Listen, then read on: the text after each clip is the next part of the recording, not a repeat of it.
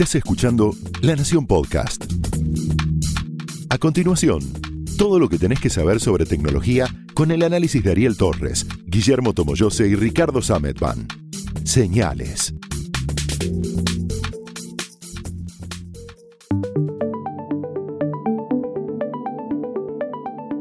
Hola, ¿cómo están? Esto es Señales. Bienvenidos. Es una nueva edición del podcast de tecnología del diario La Nación. Ricky no podía arrancar, eh, le estaba fallando el burro de arranque, así que me dio la posta a mí.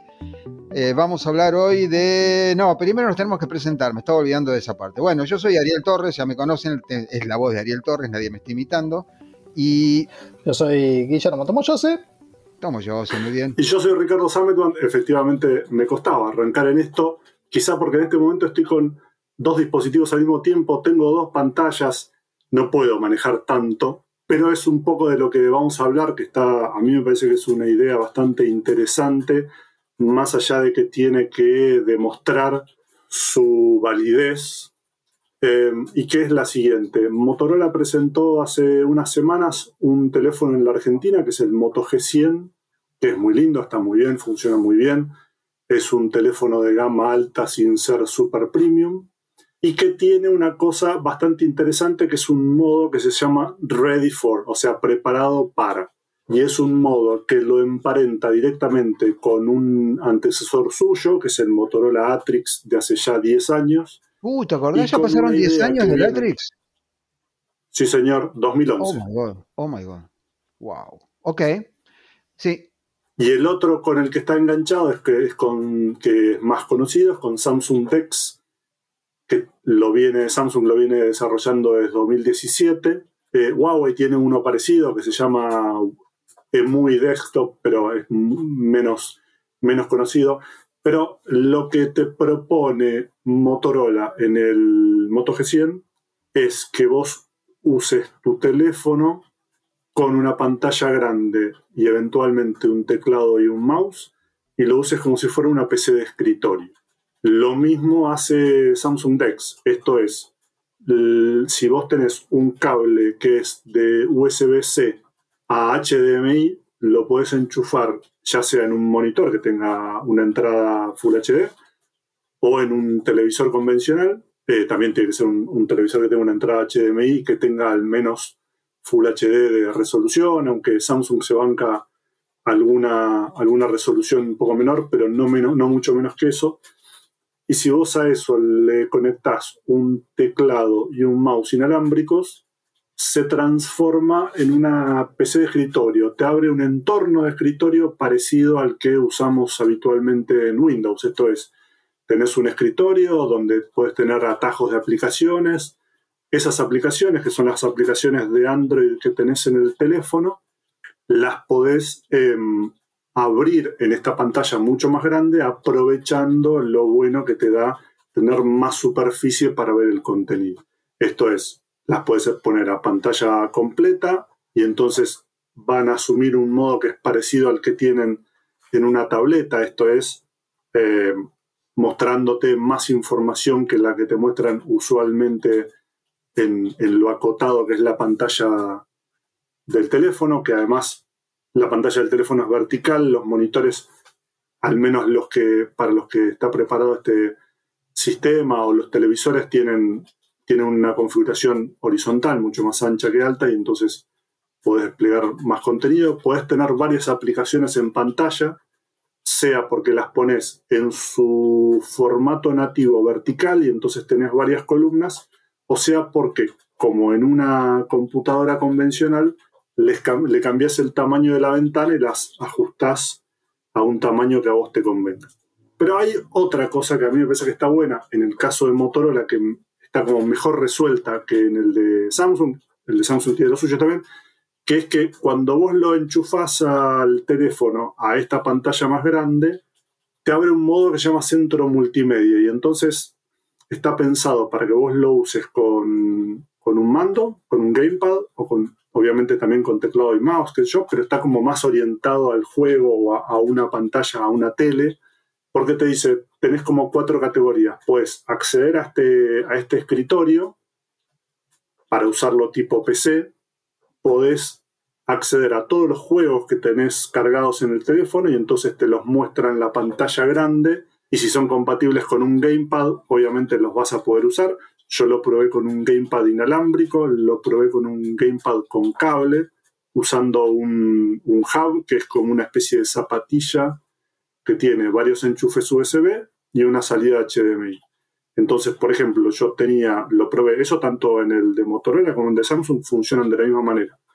En el, en el sentido de la compatibilidad. Yo tenía un hub que tenía enchufado a una tele o a un monitor, una entrada de energía para cargar el teléfono mientras lo usas, porque consume más energía, y tiene varios puertos USB. En uno tenía enchufado el gamepad y en el otro le tenía enchufado un combo de teclado y mouse de Logitech, los típicos que vienen con la antenita o sea que incluso es compatible con esas cosas. ¿Se reconoce el, adaptador inalámbrico de Logitech? Sin ningún problema. Me reconoció eso, me reconoció teclados comunes de cable. O sea que no es. A ver, el, modo canchero de uso es todo inalámbrico.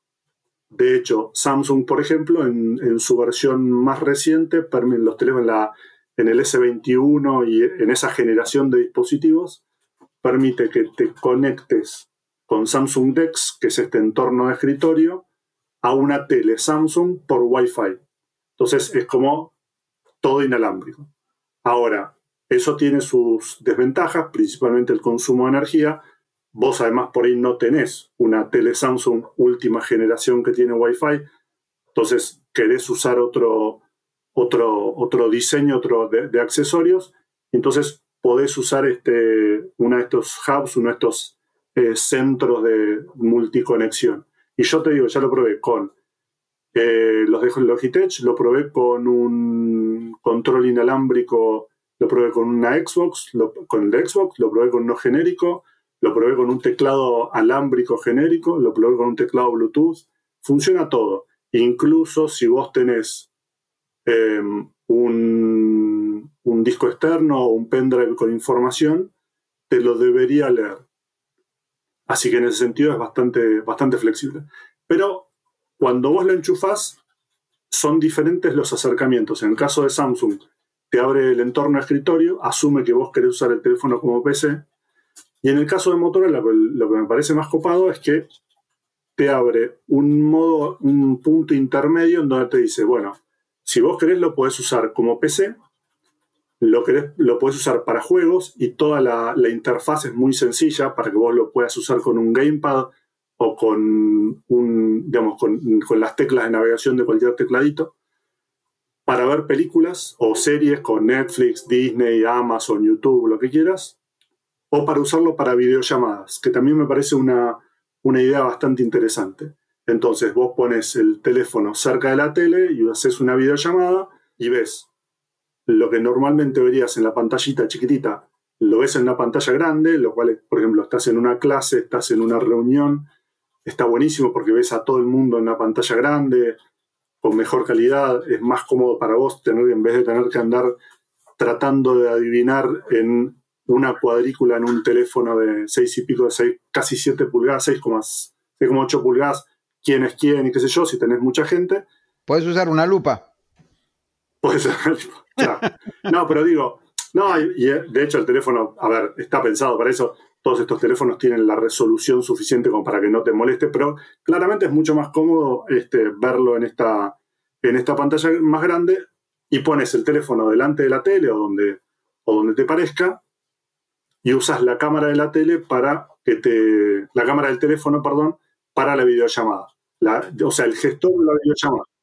Usás la cámara principal además, tenés la posibilidad de poder usar la cámara principal que tiene como algunas características que son como muy, muy interesantes, más que nada porque cuando fue presentado el teléfono eh, tuvimos acceso a alguna serie de pruebas y una de las cosas que me llamó mucho la atención es que eh, en vez de usar la cámara frontal, que la podés usar, sino que tranquilamente no, nada te impide que uses la cámara frontal, pero la gracia está en el, en el Moto G100 en usar la, cámara principal en la parte posterior, porque tiene una función muy interesante que es la del seguimiento de, rostros o de figuras humanas. Es algo que en su momento Facebook ya lo había empezado a desarrollar con Portal, que es el, dispositivo de videollamada fijo que, desarrolló para, para, usarlo con videoconferencias, con videollamadas, y que básicamente es, si vos estás en el living y te moves del sillón y te vas para la mesa, no es que eh, el dispositivo se mueve, en este caso la cámara es la que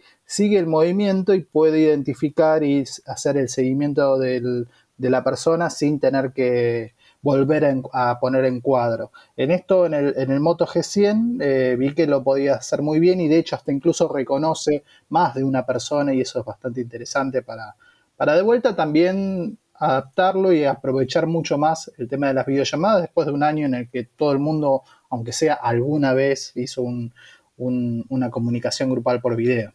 Va, si no hiciste ni siquiera un Zoom en medio del, perdón, si no hiciste ni siquiera un Zoom en medio de la pandemia, eh, tenés eh, serios problemas de socialización, digamos, ¿no? Es decir, eh, severos. Bueno, sí, ¿qué ibas a decir, Richard?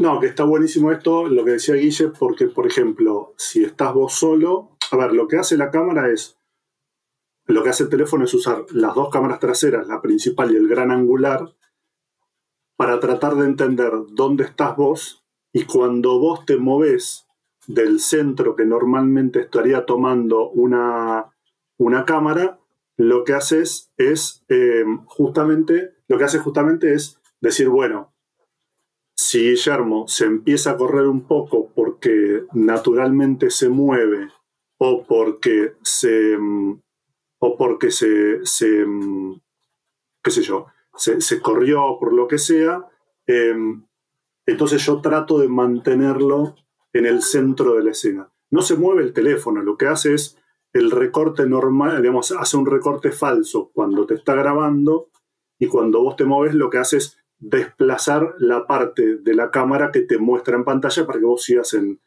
en, sigas en cuadro. Lo interesante de esto es que, por ejemplo, si viene otra persona y se da cuenta que hay dos personas en, el, en todo lo que abarca la cámara, lo que va a hacer es un alejamiento de la, de la toma para que se vean las dos personas en, en cuadro.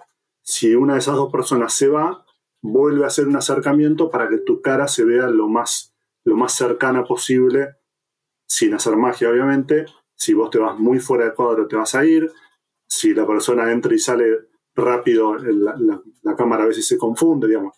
No es un camarógrafo que está ahí decidiendo qué hacer, pero la verdad es que funciona muy bien. Y a mí me parecía una función muy interesante en esta época, em, donde en general en, las familias sobran las necesidades de videollamadas y faltan los, este, faltan los dispositivos que es que para una clase, por ejemplo, usar la tele, que normalmente está apagada todo el tiempo, es una, es una alternativa buenísima.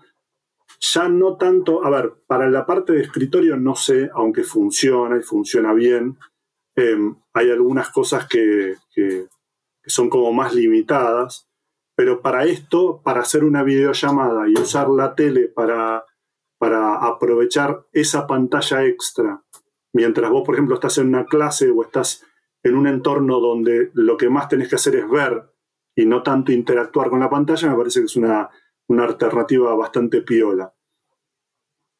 Después lo que está buenísimo también es que em, para ver tele, para ver Netflix, Disney, YouTube, Amazon, todo ese, tipo de cosas, o para jugar, también aprovechas la, la, pantalla grande. Y ahí lo que tiene de interesante, todo esto por supuesto se puede hacer también en el de Samsung, la única diferencia, ya les digo, es que el de Samsung no tiene este paso intermedio que te da como accesos directos a, estas aplicaciones.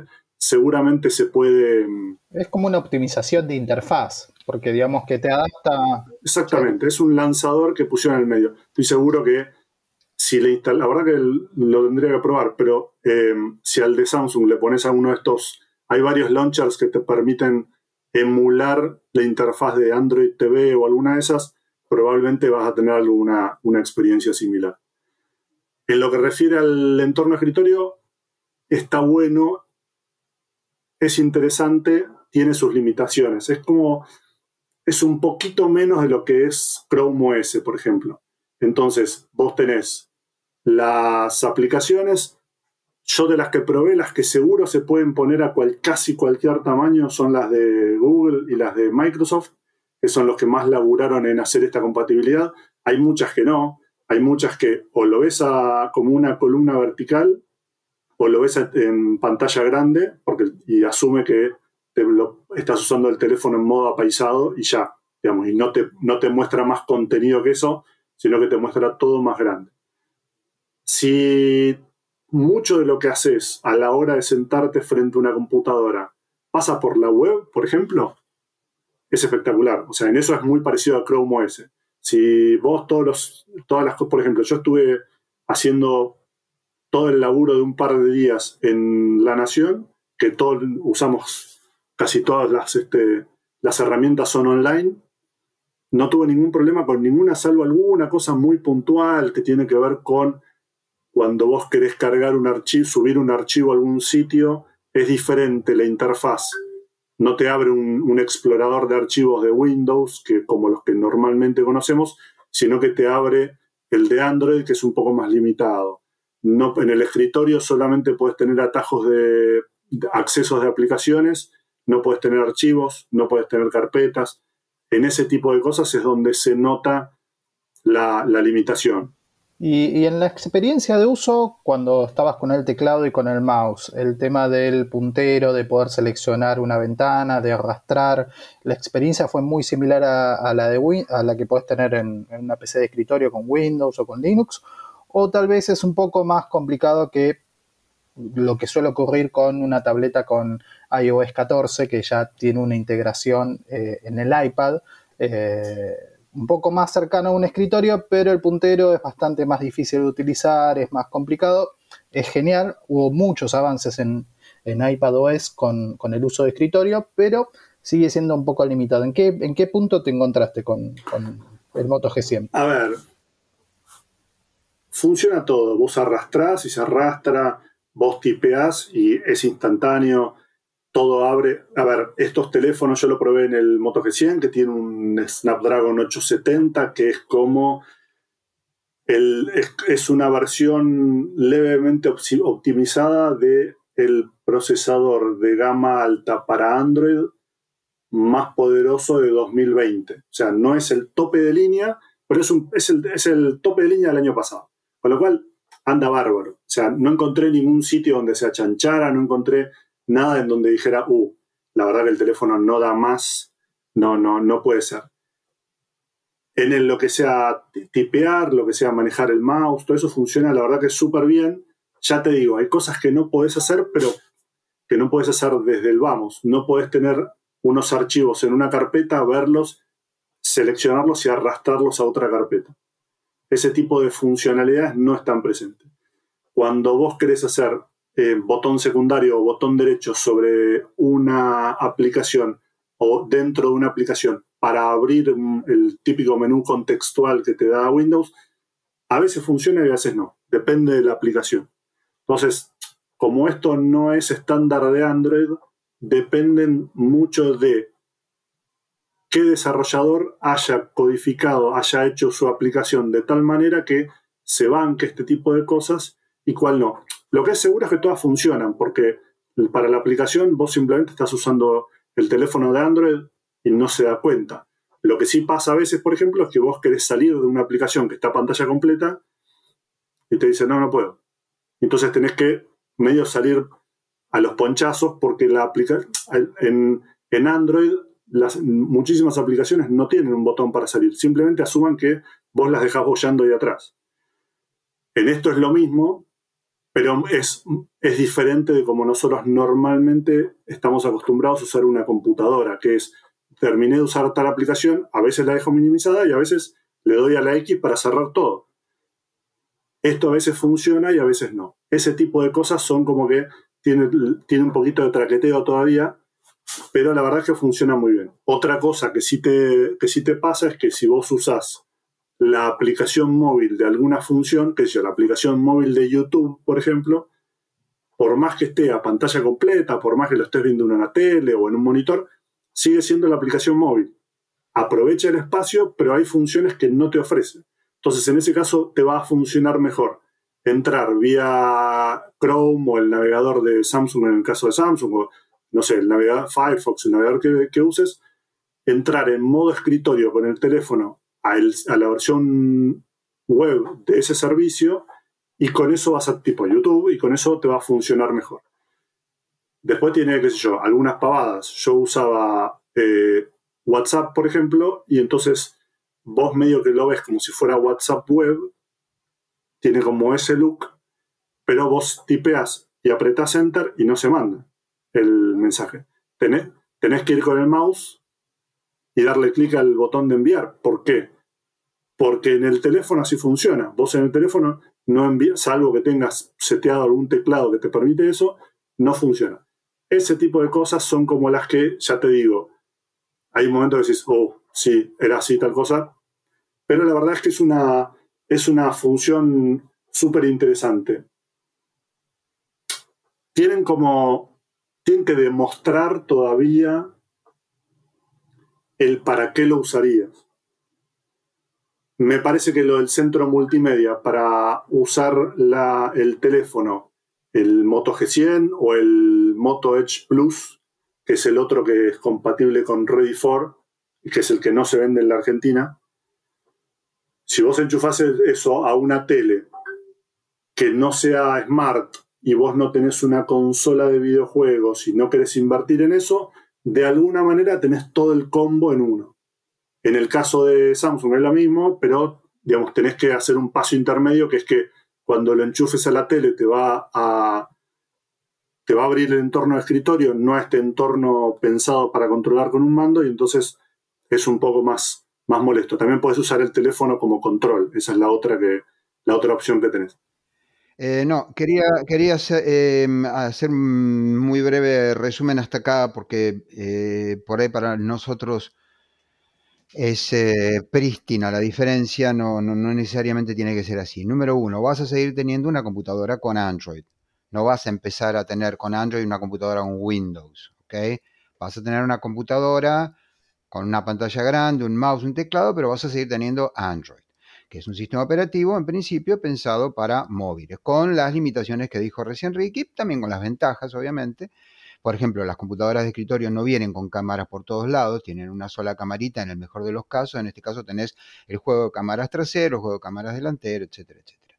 Dos, ¿cómo te fue con el tema eh, autonomía? ¿El consumo de energía fue el mismo? digamos, eh, ¿Qué onda? Porque, perdón, lo pregunto por esto. Vos te pones a jugar con el teléfono y a los cinco minutos el teléfono se puede usar para eh, hacer huevo frito. Entonces, eh, yo no sé si esto aumentó ese consumo de energía, si no, de todas maneras es medio como una limitante fuerte, ¿no? Mira, en lo que te referís a que no es una computadora con Windows, es tal cual. Por eso yo digo, si tu mundo es la web, si lo que vos siempre usás es la web, es como Chrome OS. Mm, digamos, no, te, va, no te va a resultar este, muy difícil usarlo. Obviamente hay un montón de cosas en las que no, no, no, es tan sencillo. Por eso yo no creo que sea un dispositivo para reemplazar una PC. Me parece que es como una cosa como más de emergencia o como una cosa alternativa. O en todo caso, en algunos años, quizás si siguen desarrollando esto, eh, va a tener esa opción. En lo que refiere al uso, si vos lo usás solamente con un cablecito que vaya del teléfono a la pantalla y con todo lo demás inalámbrico, lo liquidás. Pero lo liquidás porque a lo normal que lo liquidarías con un juego, que es eh, todo lo que hace el procesamiento más prender la pantalla del teléfono, acá además le estás diciendo que le manda información a, una tele, qué sé yo, con lo cual realmente es, es bastante bastante duro en, cuanto a la autonomía. Para usarlo para cosas más normales, tipo entrar a la web, mandar un mail, ver alguna cosa así, no, es más difícil de estimar, pero sobre todo no se, no se notaba que estuviera, que estuviera forzado. Para que te des una idea, cuando Samsung arrancó con todo esto de Samsung DeX, que es lo mismo que el Ready for de Motorola, te vendían un dock o sea, una base que tiene todos estos conectores para que puedas este, cargar el teléfono mientras usas un teclado y un mouse y una pantalla grande, qué sé yo. Y viene con una espaldita y la espaldita, cuando vos apoyas el teléfono, tiene un ventilador para enfriarlo.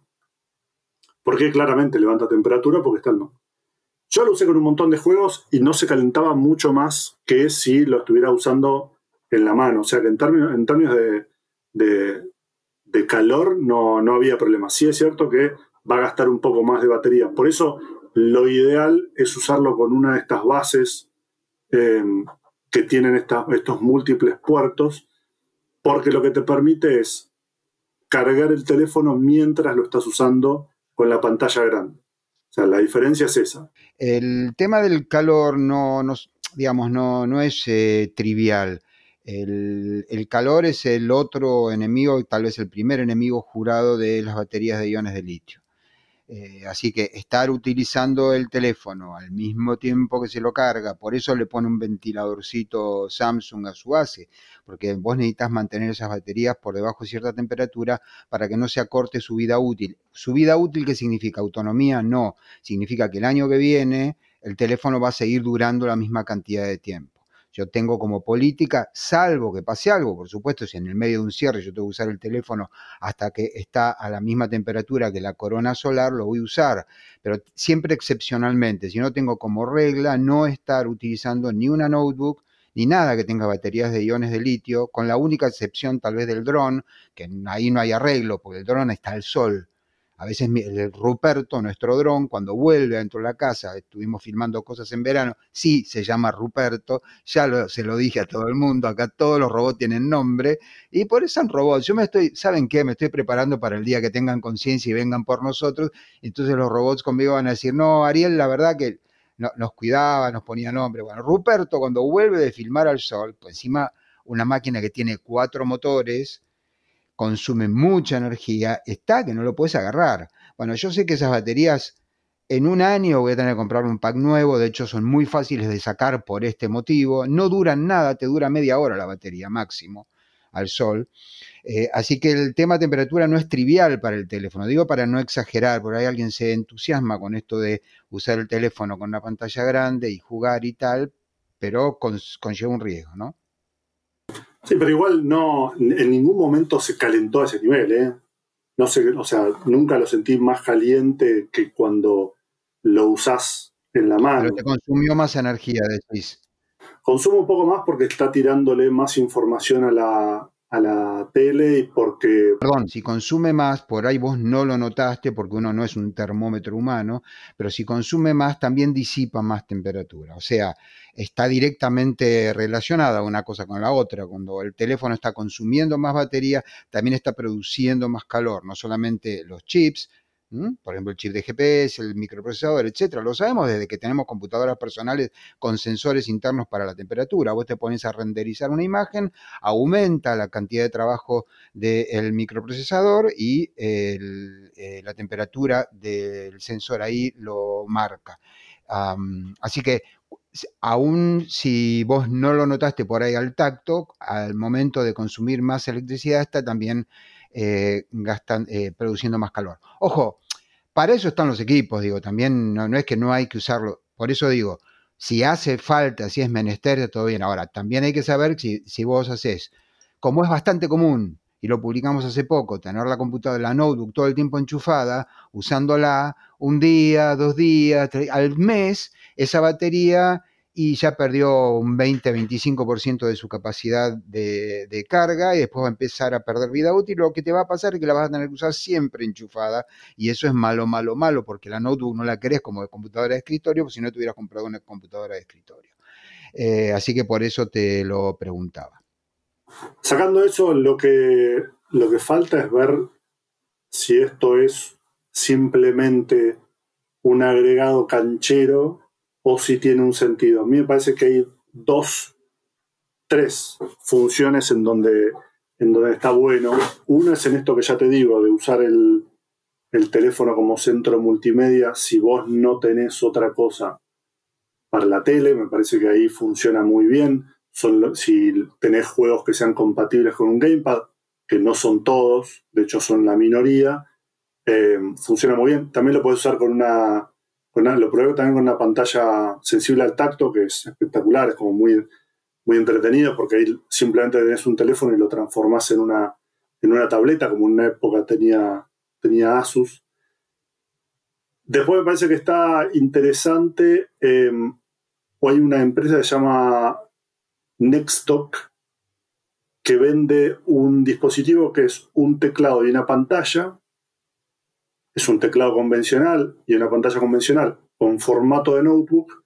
Y entonces vos tenés tu teléfono y cuando lo enchufas a esta pantalla y teclado, que son, son bobos, digamos, no tienen, no tienen sistema operativo, no tienen procesador central, tienen obviamente chips para que cuando se enchufe se puedan encender y demás, pero no tiene nada más que eso, usas tu computadora portátil con este entorno, con las limitaciones que, decíamos antes, pero como una alternativa a comprarte, además del teléfono, una notebook.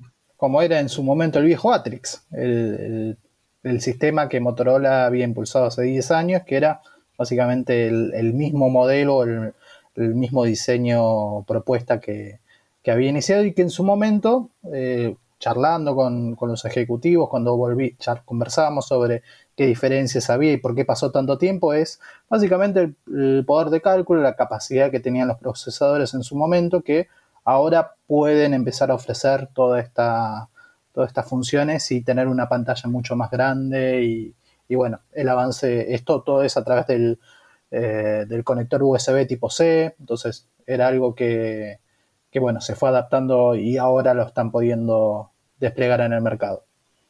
Mi impresión y yo esto lo, escribí varias veces, que no es que se me ocurre ahora porque estamos charlando de esto, pero lo quiero traer al, caso porque es, es, esto, es que si uno mira la historia de, estas tecnologías, hay dos o tres constantes. Por supuesto, digamos, hay límites, ¿no? Pero una de esas constantes es la miniaturización, la otra es la reducción del costo y la otra es el aumento de ciertos parámetros. Por ejemplo, el poder de cómputo. El poder de cómputo bajó 4 billones de veces desde que yo nací hasta hoy. De la década del 60 hasta hoy bajó, bajó 4 billones de veces, 12 ceros. ¿okay?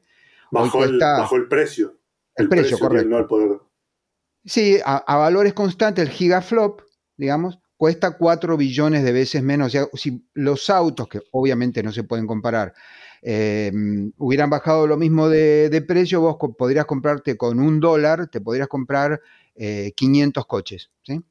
Em, pero bueno, no importa. Si esto más o menos se mantiene, y de nuevo hay algunas limitaciones, hoy estamos en que la pista del transistor, el gate, ya está llegando al tamaño de la molécula, entonces por lo tanto están con los 4 nanómetros están empezando a tener problemas, pero a alguno se le va a ocurrir una idea y tal. Es altamente probable, esto lo hablamos también hace poco, que al final, todo lo que son interfaces, lo que vos mencionabas, interfaces, la pantalla táctil, el teclado, el mouse, el gamepad, eh, la pantalla, la pantalla grande, la pantalla para ver cine, todo eso se vuelvan independientes de algo que va a tener el cómputo, la conectividad, eh, la capacidad de almacenamiento y tal. Para que se den una idea, no me voy a ir a los 60 porque es muy lejos. Puedo, tengo, digo, tengo anécdotas. Y tenemos anécdotas de la primera computadora de propósito general, una de las primeras que se llamó ENIAC, ENIAC eh, de 1946, que ocupaba, digo, toda una, una, habitación grande. Pero mi primera computadora personal pesaba 15 kilos y tenía 4 millones menos veces memoria que mi eh, celular que pesa 140 gramos. Y de, almacenamiento ni hablar, porque ni siquiera tenía disco duro, con lo que vos usabas disquete. Y no pasó una burrada de tiempo, quiero decir, pasó, en realidad pasó muy poco tiempo. Eh, en ese periodo los coches a lo sumo sumaron airbag en, todos los coches y, y, alguna computadora más y pavadas en comparación con el abismo que hay entre esa primera computadora cuya pantalla tenía 14 pulgadas y era blanco y negro, y ahora estamos hablando de pantalla de 6 pulgadas a color, pero que tienen una densidad de puntos que es cercana, en realidad es mejor que la de una impresión de, libro por ahí. Entonces, em, lo que yo creo que va a pasar, por supuesto, eh, no salgan corriendo a comprarlo, no va a ser este año, posiblemente no va a ser el año que viene. Ricky hablaba de 5 años, puede ser, por ahí 10, otros 10. Sí va a empezar a ocurrir que de pronto ese límite entre computadora de escritorio, tablet, teléfono va a empezar a volverse un poco más difuso y lo que vamos a tener es, digamos, Vamos a conectar nuestra computadora a la pantalla y al teclado o a la manera de meter datos que más nos convenga. Es evidente que en el subte vamos a utilizar la pantallita del teléfono con el teclado del teléfono, pero si estamos metiendo 40.000 caracteres o programando o haciendo una planilla de cálculo, nos va a venir mejor el teclado este de, escritorio. Digo, es un poco un déjà vu lo que contaste al principio, Ricky, cuando hablabas de ventanas que se pueden cambiar de lugar, que se pueden solapar, se pueden cambiar de tamaño. Eso lo tenemos desde, desde 1984 con la Mac, 1984. Entonces, eh, ahora lo que ocurre es que, claro, en el teléfono esto no se puede hacer, o los experimentos que hubo para hacerlo fueron catastróficamente incómodos. Esa, esa, es mi impresión, creo que es una de las posibles direcciones, en tanto no se congele este proceso. Y me parece raro esto de que la miniaturización diga, nadie va a decir llegamos hasta acá o llegamos hasta acá con el poder de cómputo. Poder de cómputo ancho de banda, miniaturización y baja de costo es un poco como una constante que no, es un poco raro que, se frene, porque hay muchas cosas de la economía que dependen de esto, no es un capricho mío, es que la economía depende de, hoy por ejemplo depende de que yo tenga maps en mi teléfono. Es, bastante difícil hacer un montón de cosas si yo no tengo maps en el teléfono, independientemente del tema privacidad que lo publiqué el otro día en una nota larga y tal. Mientras tanto, mientras llega eso, en lo que yo estoy plenamente de acuerdo, tenés esta instancia intermedia que pretende transformar a los teléfonos en una especie de, híbrido, ya sea porque le agregues esta notebook tonta para transformarlo en una notebook, ya sea que uses, por ejemplo, Samsung lo que hace es con DeX, te lo pone, lo viene poniendo en todos los, todos los Galaxy S y en los Note desde 2017, desde el S8, y también las tabletas. Y entonces lo que vos tenés en las tabletas, en las Galaxy Tab, que ya tienen, por su diseño, ya tienen un, uso de ese tipo, lo mismo que el iPad Pro, ya van para ese lado.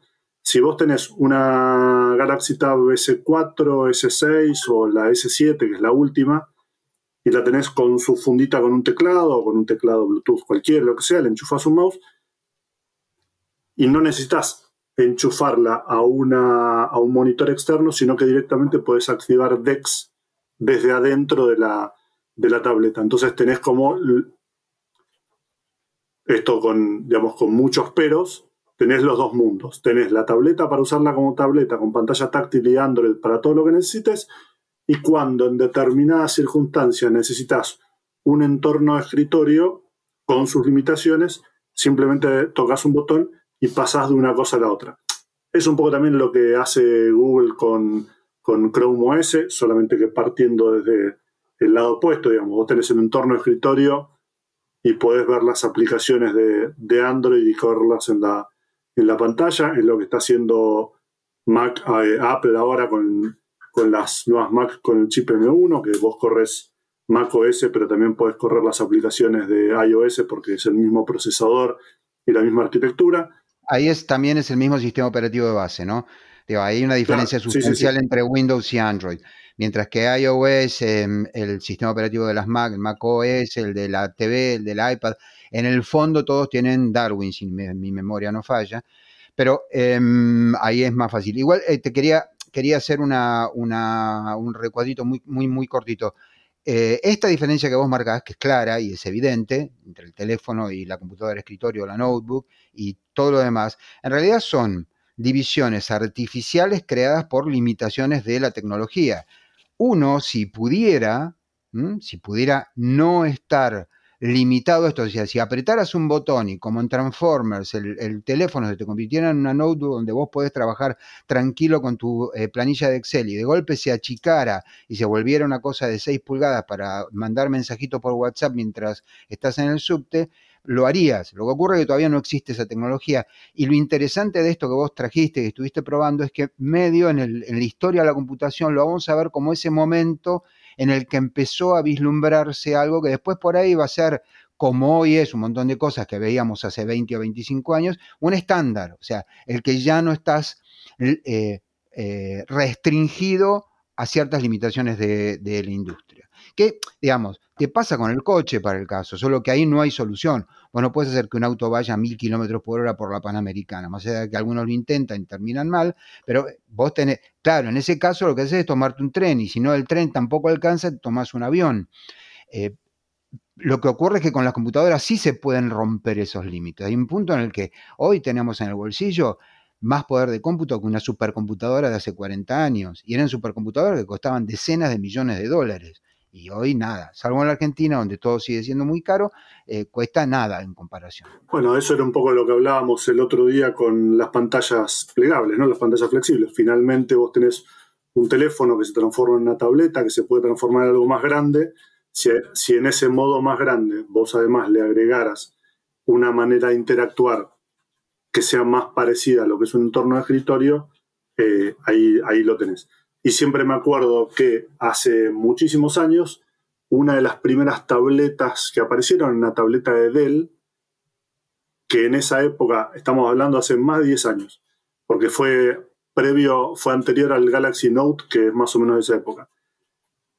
Había como un comentario que era que era una tableta demasiado grande, que no tenía sentido, que era una tableta con Android que era una ridiculez, y era una tableta con una pantalla de 5 pulgadas. O sea, hoy sería un teléfono chico y en ese entonces era una locura. Bueno, eso ya estaba como buscando un punto híbrido de decir, bueno, yo te doy una tableta, pero la podés llevar en el bolsillo o en, digamos, algo es, algo más compacto, tenés como esta, este doble modo de uso. Cuando los smartphones se llamaban phablets o querían eh, renombrarlos bajo esa categoría y terminan siendo simplemente smartphones evolucionados con distintos formatos. Me voy un poco más atrás, eh, porque va a ser bastante más, por ahí, digamos, es raro de explicar. Cuando las computadoras personales arrancaron, vos tenías que pagarte un coprocesador matemático para hacer, por ejemplo, AutoCAD. El coprocesador matemático salía lo que un riñón artificial, digamos, una cosa muy cara, la comprabas y la enchufabas en un un enchufe que tenía el motherboard de tu computadora para poder empezar a hacer ciertas cosas que necesitaban de aritmética de coma flotante. Hoy, obviamente, eso no solamente es un delirio total, sino que en tu teléfono ya hay un coprocesador matemático además tenés un chip con varios núcleos. Y si ese chip no anda todo el tiempo al máximo y vos no lo podés usar como si fuera una computadora de escritorio, porque si no la batería duraría 25 segundos y se agotaría. Ahora, alguna vez eso, que hoy es un pedacito chiquitito dentro del, microprocesador, que ya es mucho más chiquito que los de entonces y muchísimo más poderoso, alguna vez vos tenías que ir a una casa de computación, comprarte el chip y con mucho cuidado para no volarlo por estática, tenías que ponerte unos guantes especiales o descargar. Digo, yo lo hice, o sea, yo alguna vez le puse un coprocesador a mi, a mi computadora, es muy loco o hacer música. Yo hoy puedo hacer música MIDI con mi teléfono. En su momento tuve que ponerle una placa MIDI y me acuerdo que el máximo de canales que te daban era de 16. O sea, había una limitación. Bueno, de pronto todo eso se, pum, se eh, eh, coagula y se convierte en nada, en un chipito. Bueno, yo creo que, vamos un poco a, que se... Vamos a seguir eh, tirando esos límites abajo, en términos de tecnología, se entiende. Así que nada, esto era un poco lo que queríamos mostrarle con estos teléfonos, los de Motorola y los de Samsung. De nuevo, también Huawei lo tiene, pero más este, menos desarrollado, que buscan encontrarle una función adicional al, teléfono y que la verdad que pueden resultar útiles en esta época porque te permiten aprovechar un, un monitor o una tele y transformarlo en, con sus limitaciones en una computadora de escritorio que te puede salvar el día por un montón de tareas. Así que bueno, nos volveremos a escuchar en otros señales acá en La Nación. Chao, nos vemos. Hasta la próxima. Chao.